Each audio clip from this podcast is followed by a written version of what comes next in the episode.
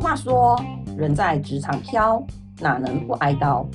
人在职场走，谁能不背锅？”可以说，职场有多少人，就有多少背锅侠。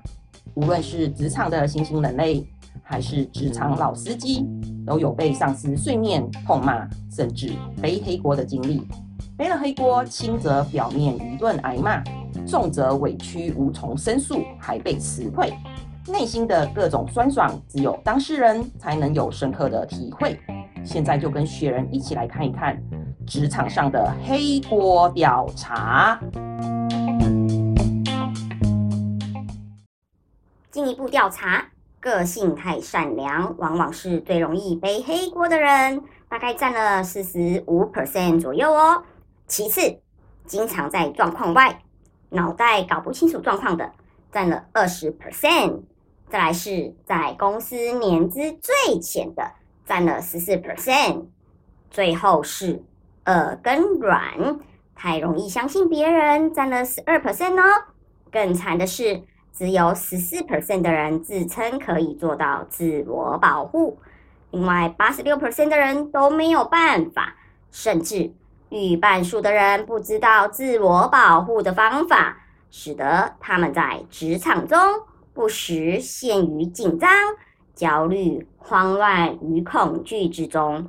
一旦遇到背黑锅时，半数以上会隐忍不说，大概占了十五 percent 左右哦。但不表态的人呢，会在事后采取报复的，有十九 percent。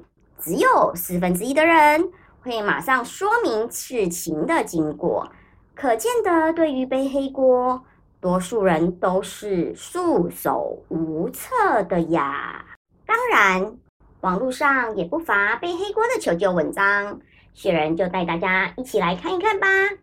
二零二一年的时候，迪卡上面就有一个匿名的网友提问喽：“我是一个菜鸟，刚进来不到三个月，某个老鸟操作错误，导致采购那边呢下错了数量，出了一个超级大包，下单一千变成一万，采购也没有仔细的核对，导致现在无法收拾。”开会的时候啊，老鸟就当着主管的面说是我做的，还自导自演的说：“哎，他也有错，没有把我带好。”但是我就说啊，哎，这不是我啊，我那个系统我根本没有使用过，怎么会是我呢？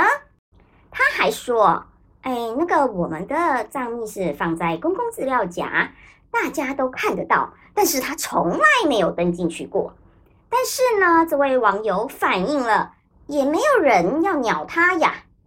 现在不要脸的老鸟叫他要写报告，说是上面要的，我就跟他说啊，这不是我呀。他还叫我不要狡辩，因为这件事情害部门出了差错，整个部门的人呢就误会我了，所以对我的态度也很差啊，就不是我妹，有理说不清呢。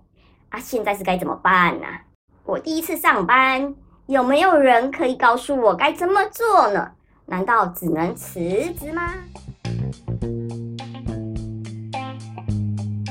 这位网友的困扰在 d c a r 上面引起了广大的回响，网友解答的高墙将近一百则。各位 Podcast 朋友们，你们想知道这些留言有什么样劲爆的部分吗？下一集雪人已经帮大家分门别类的统计过了，让我们继续听下去。